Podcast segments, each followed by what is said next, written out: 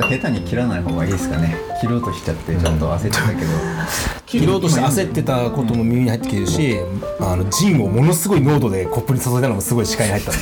私も今こっちが すごい濃度で入れた。あの人はストレートでジンをあ切ろうとしたっして何？これを？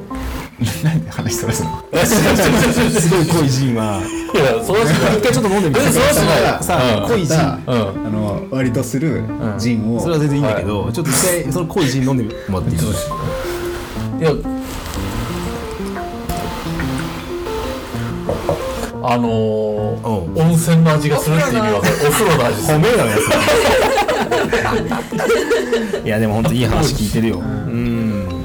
なんかその翔太郎がもんかちゃんに投げてることとか涼く君に対して投げてることもよくわかるんだよ。なんかこううんと。見てるその第三者的に見てるとそのもんかちゃんっていうのはその直感に対する揺らぎがまるでない。で直感の自信っていうものを知りたいタイプで翔太郎は。なんでそれを直感的に選ぶんですかっていう理由を聞いてる、はい。でもかちゃんは多分直感で選ぶことにブレがないから、後から自分のを見てもあこの時そう思ってたなとか自分は今こう思ったなっていうふうに思ってそれに理論をつけてまあその先にその理論を忘れなければいけないそれは武道でも民芸でもそういうこと言うんだけどまずは直に考える頭の考えずに物をいい悪いは自分で心で決めろって言うんだけど心で決めた後に何でいいのかを考えろと。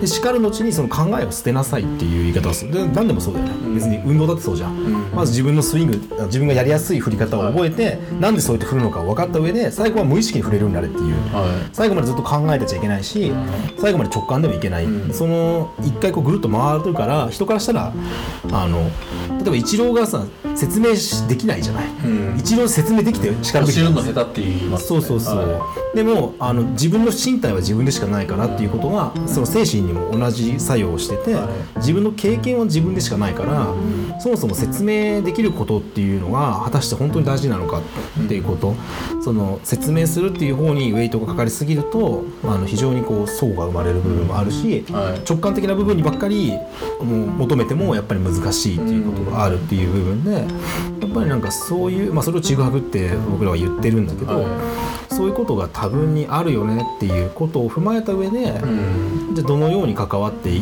きたいのか、うん。関われるのか、はい。関わるとはそもそも何なのかみたいなことをこう問い続けることなんだよね、はい。その一つの主題に対して、うん。でそういう意味で翔太郎はその山の飛天という主題を手にしたんだから、うん。それはなかなかできることではないよ実は。いや俺がみんなね、はい。みんなその山の日っていうウェイトを持ったっていうか。そうですね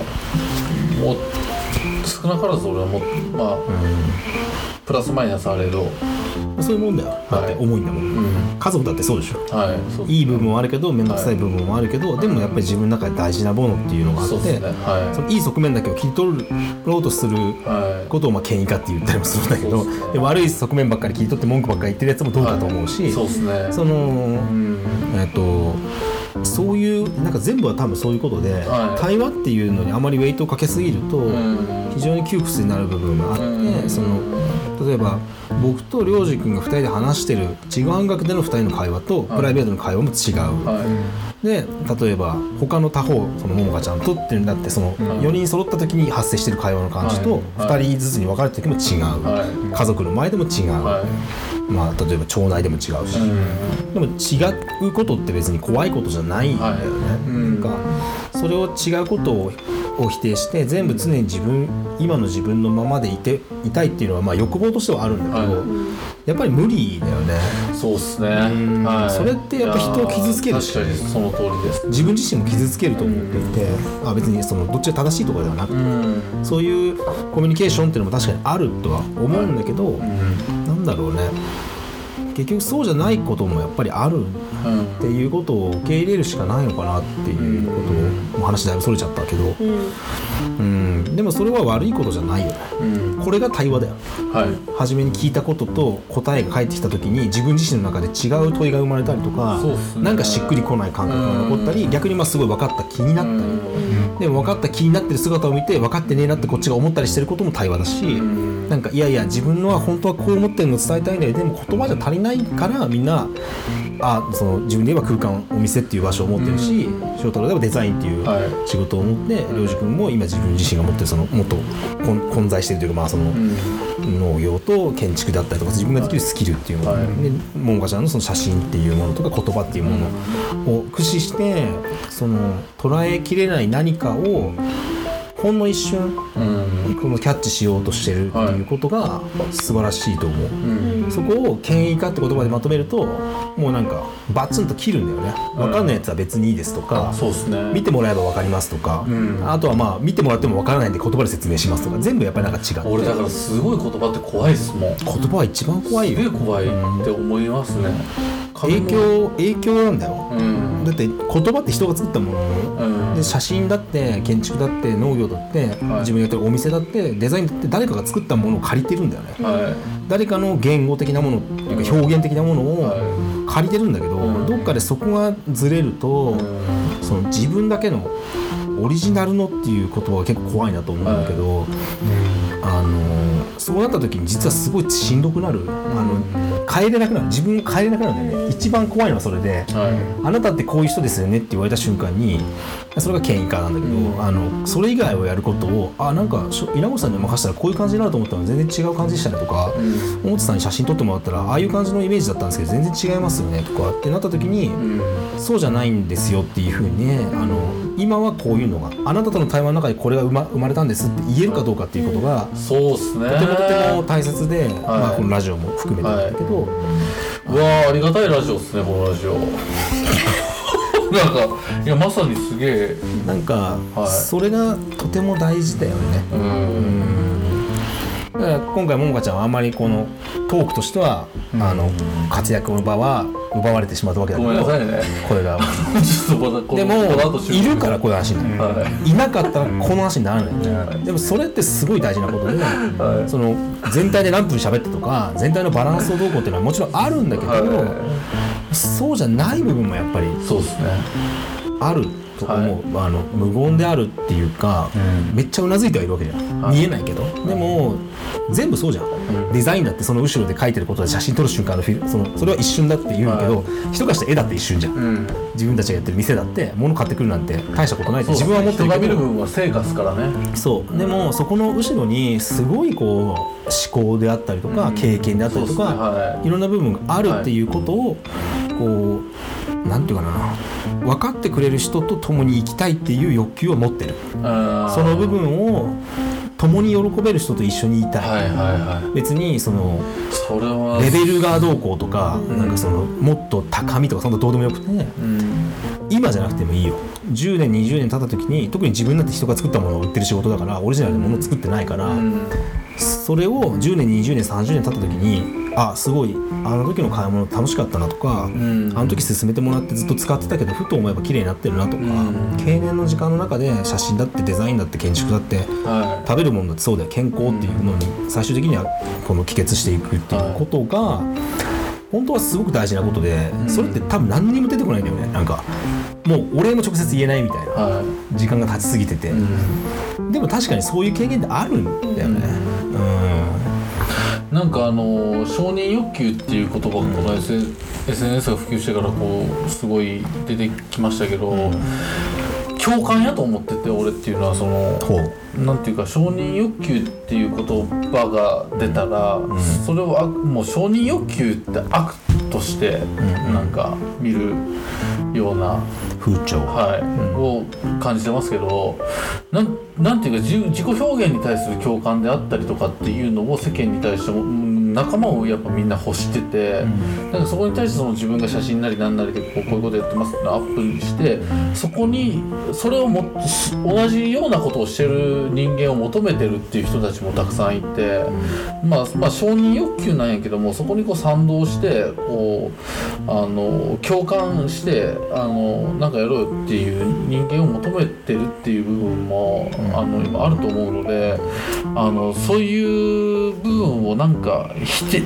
なんていうかなあの今の今出てくる新しい言葉とかって結構ネガティブな要素が多いと思ってるんですよね。ねはい、承認欲求もそうやしなんか権威とかっていう言葉もそうやけどもなんかこうえそうじゃなくてもうちょっとそこをじゃあポジティブに変換したらこうだよねっていう部分で考えれたらあのもうちょっとなんていうか発信する側の人間とかっていうのも見る側の意識とかもなんか変わるんじゃないかなっていうのは思う、うん、それは多分だいぶ前に俺が中島批判として翔太郎から聞いた中島批判 俺中島批判全然しんけどな俺。中島批判俺しんけどな、発信すもうる側中島の大好きやで俺。中島批判別にしんけどい。やどっちでもいいんだよ。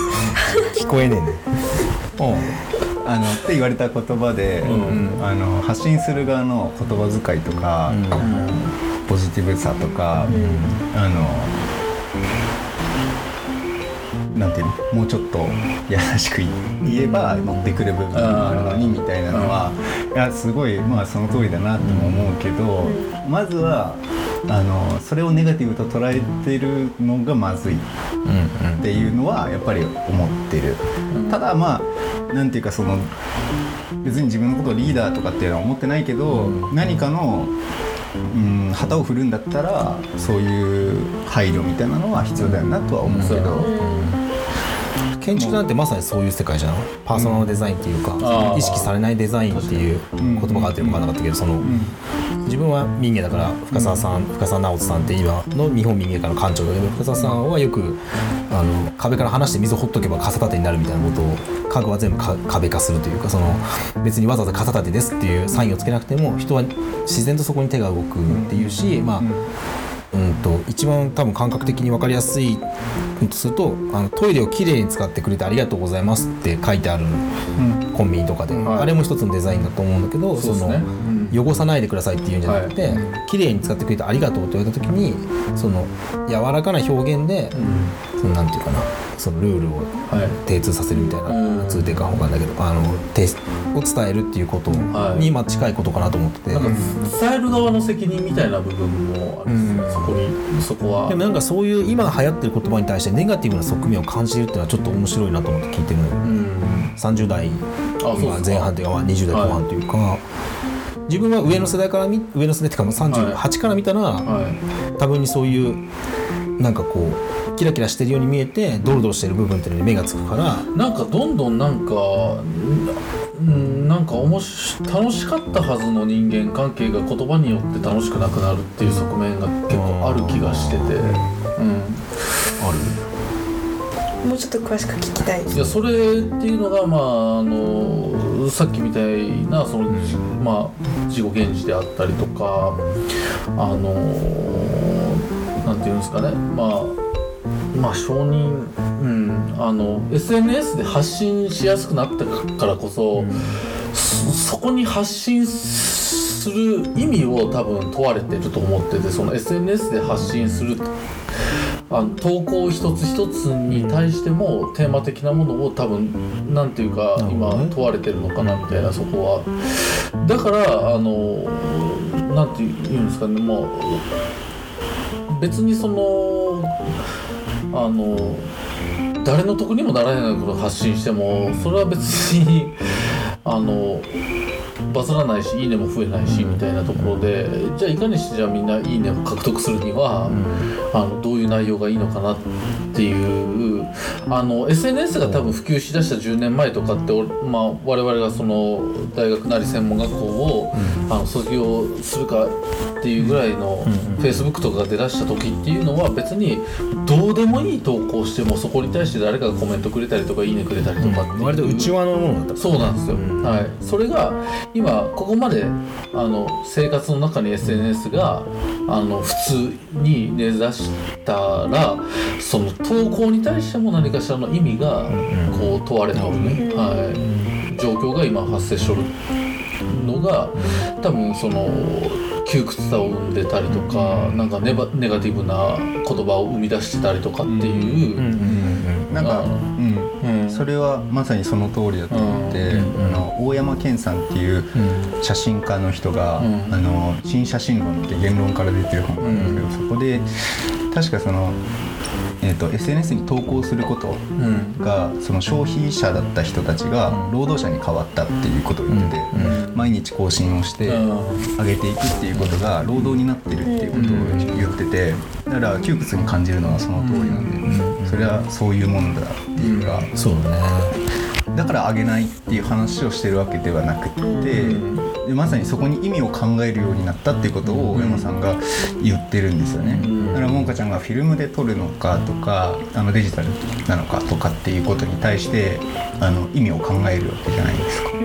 なんかその辺をあの考えなくても撮れるようになったスマホのおかげでフィルターがあってで出してワンスワイプでパシャみたいなことができるようになって意味を考えずにうんちょっとはっきりした論旨忘れちゃったんだけど、まあ、なんかそういうことを言ってたなっていうのは翔太郎の話で思い出したんだけど。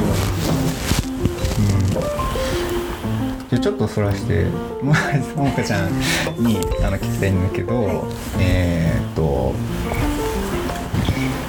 SNS とかですごい写真が溢れた時代になったと思うんだけどその中でももかちゃんがあの写真を撮る意味とかちょっと大きなところになっちゃうけど、うん。とかどういうふうに思ってるかな？自分が写真を撮る意味とん。SNS はう全くん。交わってなくて、うんうん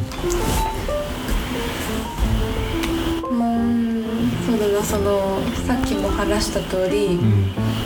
何かその写真を通して伝えたいこととかやりたいことがあるから撮ってるのでうん。特に SNS を自分は意識したことがそんなにないのでうん。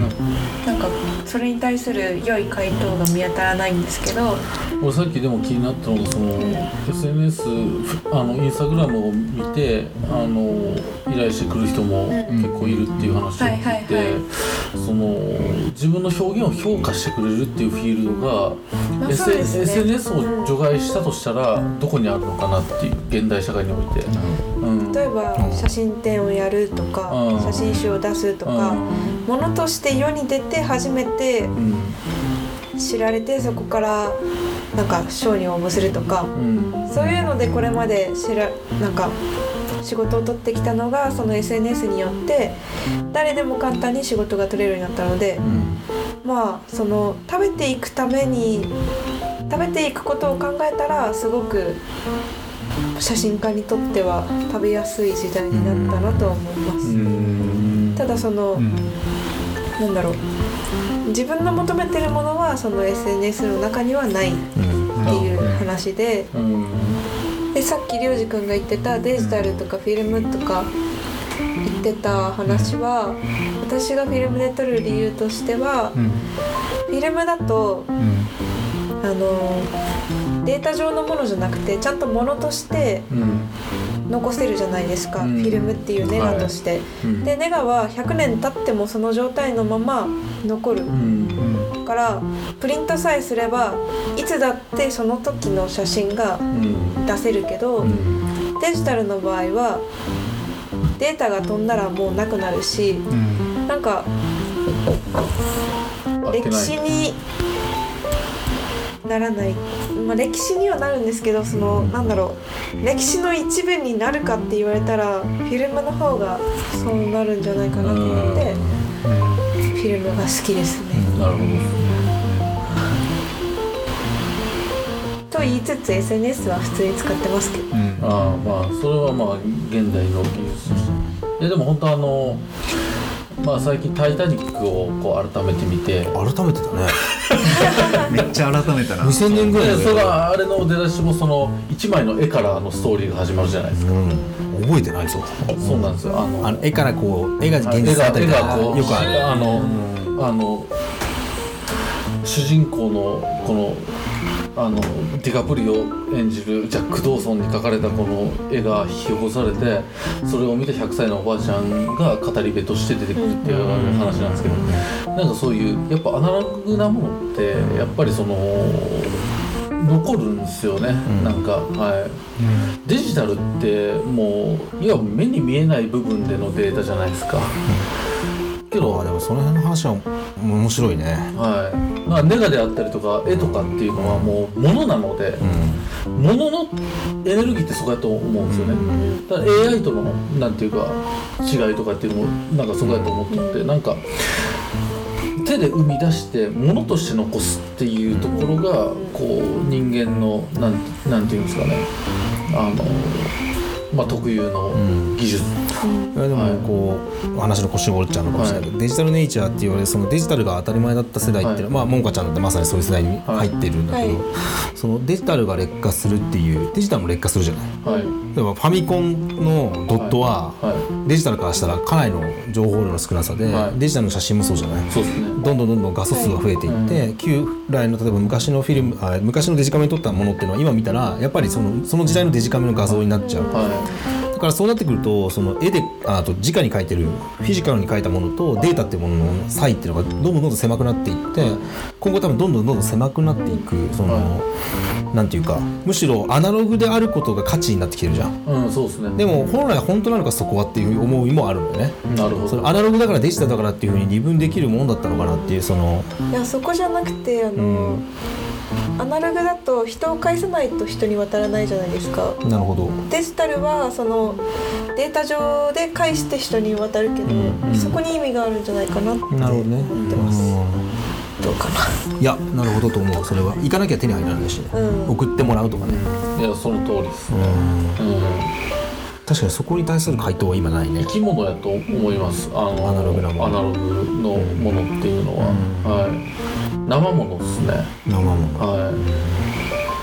だだからなんかあのーそれをこうデジタル化してあたとえアナログをデジタル化してもそれをこうデジタルを介して誰かに提供すると、やっぱりこうあのこれはもうどう説明したらいいかわかんないですけど生で描いた絵とデジタルで描いた絵ってやっぱり、うん、違うと思います。もん。その見た時に、はい、それはインクの森一つ筆の運びとかそういうのも込みでなんかその違うんですよね。そのリアルの現物と、はい、データっていう部分でいうと、お金と一緒ですよね。あの仮想通貨とうん、まあ現実のお金。現と実のお金と現生と。なるほどね。どっちが好きなの？現生。現生だって旅してるお金ですよ人から人を、うん、うん。そうやな。こっちはあの残らない自分の中に。なるほどね。その写真も絵もそうですよね、うん。一緒だなって思います。そうだと思いますね。建築映るんですの写真いいっすもんね。まあねその話は出てくるよね、は建築。建築もかなと。デジタルを使わないとできない仕事になってきてるわけだけど、反面、まあ、ここのデザインしここの施工してる佐藤君渡辺君とかあのやわやをねやってくれてる渡辺君とかは、まああん。まり使わない、まあ、使ってるけどね、でもそこの節分はまだ来てないなそういう意味では建築では。建築じゃないけど 3D でなんか今作れるやつあるじゃないですか、どう思いますか？3D モデルは。役割分担だと思うから、いいも悪いまま持てないけど。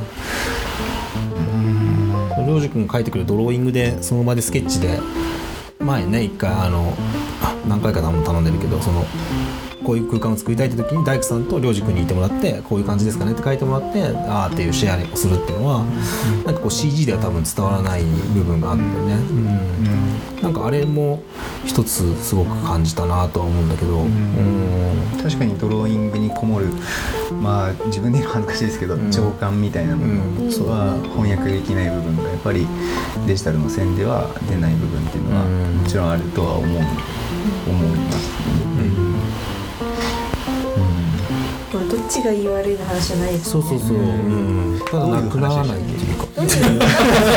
いやこんだけ喋ってるともう分かんないんだけど。もうでも1時間ちょい経って1時間ちょいしいやもうここまで来たらもうダラダラ喋ろうかなっていう まあそうですね。そうそうそうまた後で待ってね、あれなんか気になっちゃったな結局何の話だったっけ？うん。今いいパスをもらった気がしたんだけどそれは元がどっから出てたのか、フィルムかデジタルかでそれの前がその SNS だ。よ SNS だ、でもなんかそので言うとももかちゃんの写真を見て最近のももかちゃんが SNS に上げてる写真の作品っていうふうに言うかわかんないけど SNS に上げてる写真がその極めて普通であることに対してはすごいなって思った。あ褒める別に褒めようと思って言ったわけじゃないんだけど、そのえっ、と意識しなくても受ける受けないっていうこととか自分のカラーっていうものをこう出してしまうじゃない、うん。特に SNS ってそういうものだから。でも多分人からしたらつまらないって思うようなものでも、ん自信を持って出してるっていうのがすごくよく伝わっていくそのなんか自信がないものを とりあえずバーって投げてるっていう人もいるからそこの線引きはすごい難しいんだけどずずっと見ててずっとそういうことをやってきた人がなんかこうなんか肩の力を急にスパンって抜いたっていうかこうなんかそれができるってやっぱすごいことだなって思って見てた不思議。と自分の中でなんかなんだろう覚悟が決まって、うんななんとなく、うん。覚悟。覚悟というか何か変わったんですよ今年に入って、うん良くなったなと思って。すごく今年に入って自分にとって人生で一番自分に絶望したことがあって、まあ、いろんなことが重なってそうなったんですけど、それで見つめ直してそこから撮る写真はなんかその朝倉さんの言う通りとなんか変わったんですよね。でそれは別にとても良くなったわけでも悪くなったわけでもないんですけど、そう普通になった？多分。っていうのかな。でも自分写真家なのにそれであることってなんか聞こえはあんまり良くないじゃないですか、でもなんかそうなってから私の写真になったって周りに言われるようになったんですよね。あそうそうそれ感じる。だからすごく不思議だなと思います思議と出る、それは、前は自分を作ろうとして頑張って写真撮ってたんですけど今なんかそれを考えなくなったら自分の写真になったからすごい不思議だなと思ってます。うん。それはあえてちょっと具体的に聞くと、カメラ構えて何かこう考え事をしながら撮ってるんですか？シャッター覗き込んでシャッターフィルファインダーってなんていうの私撮る時本当に思考が止まってるんですよね、ん。もう感覚で撮ってるからそう。本当に何も考えてない。なるほど。その前とかじゃあなんか変なこと聞くけど休みの日何してるんですかみたいな話なんだけど。大事だよね、日常的になどういう生活をしているのか今あそうだ。だから山の日、まあ、終わって、はい。でその後の話をじゃあ聞きたいんだけど。あの今東京にあの住所は。そうだね、うん、でそうです。んうん。で、まあ、僕たちはあまり知らないような活動とかもいろいろやられてる、やられてる。やってると思うんだけど なんかその辺の話、ちょっと雑な振り方で申し訳ないけど。うーん。お仕事は今は何をしてるんですか、面接？面接。ちょっとよかったね今の。そうなんかあ時間は結構経ってきたんですけど、何してるか分かんないもんね、うそうそうそう、どういううん。あれで東京で、ああそうですね。うん。師匠がいて。はい、師匠。その方のうん。一応弟子うん。という形で。でも一応職業はでもフォトグラファーでいいんやもんな。自分でもやってるので写真家だと思ってます自そうやな。分のことは。うん。うんで師匠がいてその方の、あ弟子うん。弟子業。で修行をとうん。自分の写真。うん。うん。とあとは生活をつなぐためのアルバイト。うんうんうん。ですね。うんでも今年に入って、コロナ以降師匠もお仕事がなんかあまりうん。進んで仕事をしない？なんか自分の暮らしを優先するスタイルなんかなんだろう。ライフワークを優先するようになったからうん。あんまりその仕事っていう仕事が前ほどなくなったので自分の時間がたくさんできてだから自分のことばっかりやってる気がします今年は。うん。自分のこと例えば？例えばそんなこと？自分。自分と向き合ううん。ことをようやく始めた。カメラを通じて？対対話？じ対話？自己との。なんか私、感覚の人間だから、うん。あんまり自分のことも今まで分かってなかったんですけど、そのすごい自分に絶望するようなことがあって、自分をと向き合うようになった。ようんうやくで諦めるっていうことをえ初めてした。絶絶望するようなことって何なの？聞いていいのかな？いやなんか言葉でうまく説明できないですけど、自分を初めて客観視できた。あでこれまで何の根拠もない自信に満ち溢れて私は何かできるみたいななんか足元が見えてない状況がうんなんか海外から帰ってきて盆栽やってみんなに優しくしてもらってお手伝いしてもらってでちょっと足元が見えてなかった気がするんですよね。でようやく足元を見た時に階段から一気に落ちたみたいそうなの？気持ち的にうん。感覚として。ああなるほそう。でようやくなんか自分の今いる場所が見えたみたいな感じかな、だからずっと結構なんか例えばこれまで撮った写真100枚プリントしてん。壁に貼って毎日それと向き合ったり、結構んなんというかストイックな向き合い方をしてる感じですか？そうですね。今年はなんか敬語。今今気づいたけど。どなんかあの山梨市の展示の延長線を見てるようなそのやめてそのなんかこっぱずかしくなるね。でもあんまりい。ま周りと立ってちゃんと自分だけで、まあ今世の中がねコロナで、うんあまりり外に出れないってこともあるからね、ナイスでもあのまあでもって言えば大きい声出しちゃってごめんなさい。あの今も大きい声だよ、結果的に。うん、結果的に。結果的にそのまあ現時点でさそのカメラっていう表現者を続けてるってことは客観的に見てまあそういう思いをしたけれどもどこかでまあ自分を信じれる種がまだあったから、いやあのうん、それは写真をやめるやめないとかじゃなくてこれまで自分のまいた種を種から出たうん。悪い草を全部草刈りできて更地にできたっていう気持ち、自分の巻いた悪い種ね。そう。いやそうだね。難しいな。全部回収できたような心に心持ちになった。っあそうなんや。あれすえー、ちょっとて。いうか、まあ、そういうなんか心の自分の中のなんか天気のような感じの期間がありまして。なるほどね。分からん。あなったことないけどそうなんやと思って。すごく打ちのめされるってこと打ちのめされた。でなんか私あ諦めるってことがあんまりできないタイプだったんですけど。うん。ちゃんとあの自分が見えて諦めるっていうことができるようになった、そしたらその朝倉さんが客観的に思った通り多分肩の力も抜けてうん。自分を出そう自分がないのに自分を出そうとしなくなったから自分が出てきたかな、だからすごくいい感じです、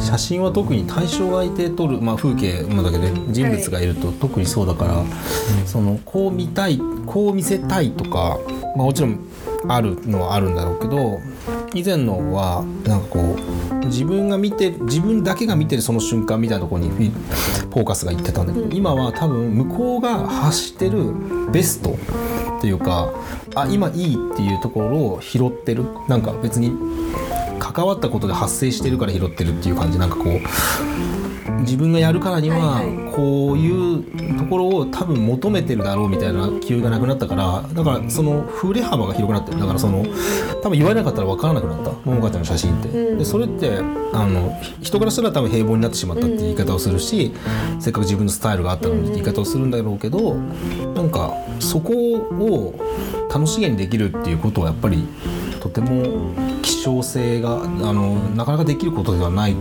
自分の場合は思うから面白いなと思って見てる。上がりその取ったもの、うん。うん、結果じゃなくて過程を求めるようになったのかな、そのプロセスをすごく大事にするようになりました前より。写真を撮るっていうことに対して、あいいか悪いのかわからないけど。前は絶対になれないのに芸術家になろうとしてたんですよ。うん。なんで絶対になれないんですか？自分でわかるじゃないですか。あのなんかそういうのになれる人っていや私の中ではなんか自分はそうはなれないけど、うん。そうなりたいっていう諦めの悪い部分がずっとあって、で無理にそうなろうとしてるからなんか自分を無理に出そうとする写真を撮ってたんですけど私はそういうことをするんじゃなくてもっとなんか写真の中に自分を消してうん。その伝承していくための写真うん。物事を撮りたいなっていう、うまく言葉にならない。いやでも逆に芸術家に近づいておるんじゃないのそれって、まあ、もしかしたらそうなのかもしれないですね。なんか自だから分逆にデザイナーになれなかったけどその芸術家に近づいとる。まあその言葉の定義の中がかなりのレンジの広さがあるからね。ああそうですね、うん、そのアウトサイダーアートみたいはない。その障害があるって世の中から言われてる人が生み出す美点みたいなはい。のと、その構造的にかなり考えられて作られてる、うん。まあ、西洋絵画的なはい。レームラントとかフェルメールとか、まあ、はい。ピカソとかピカソ違うな、まあ、ダ・ヴィンチとかでも、はい。なんかそういうあの構図的なものを突き詰めた先にある、その思考的なはい。遠近法とか、うん。みたいなものも美だし、はい。片やねそのまあアウトサイダーもそうだけどバーって描いてその一瞬子供が描いた絵が美しいみたいなのがはい。美で、そのまあアーえー芸術家っていうのはどこなのかね、うん。違うからまた難しいところだけど。うん。いやでもそういう話はとても面白い、うん。すいませんあんまり上手に。いやいやいやいや全然全然。とてもセクシーな声でセクシー。うん。まあそろそろ1時間半が経とうとしてるんでね。る もうそんなにっすか？でまあちょっと電池も切れそう じゃああとはあのえでもこの後桃花単体会もご用意するまあそれはちょっとわからないんですけど ボリュームがあるいやちゃんと今回やばいと思いますよボリューム。ねうん、でもよかった。すごくいい話だと思う、もう酔っ払い会みたいな感じですあなたがね極端俺が極端に酔っ払ってる極端に極端に酔っ払ってる、はいごめんなさい。これまた後から自分で聞いて反省する回になりかねない、マジか？また？またっつって。前回もそうやったけどそれいいとこだから、はい。そのままでいいよ。いや俺そうなんですよ。いやまたまたいやちょっと待ってああの時ちょっと違ってっていう可能性あるっすからね俺。それだからまた次その話してくれるんでしょ。はい。よろしくお願いします。もう常にそういうちょっとこんな感じですメイドインワリオみたいなはい。ちょっと例えがよくわからないんですごめんなさい。なんでメイドインワリオってまあ今回はねちょっとゲストにってことはないけどどっちがゲストなのか分からなかったけど、あの 4D こと稲越翔太郎さんと、ファンタスティックモモが思ったこと。をファンタスティックモーガって。思ってこと。あのインスタの名前じゃないですかファンタスティックモーガってインスタの名前じゃないですかファンタジーもファンタジーモモカことも表ももかさんとね。私朝倉と中島良二はいよかったっすかね。こうもうちょこれお蔵入り。じゃあ最後に10秒あげる。あ10秒、うん。いいよ好きなこと言っていい。そうですね。あのー、あのー、なんていうんですかね。あのー、人生って結構まあいろいろあるとはい10秒。ですけど。ごめんちょっと。俺俺が悪い。俺があ悪い。お前が悪い。俺 じゃあいいですか？い一本締めでいいですかじゃあ？えー、こっちめしましょう。はいどうぞ。はい。じゃあお手を拝借。はいお手を拝借。はい。よー。ありがとうございました。すいませんこんな終わり方。強引に締めるときいいですか？いいよ。いやすげえちぐはぐ学入門は毎週土曜22時に配信しています。言い足りないことや補足があるときにはノートにて記事を書いているのでよかったら覗いてみてください。また、感想や質問などありましたら概要欄の Google フォームよりじゃんじゃんお送りください。活動の励みになりますのでチャンネル登録をよろしくお願いします。よろしくお願いします。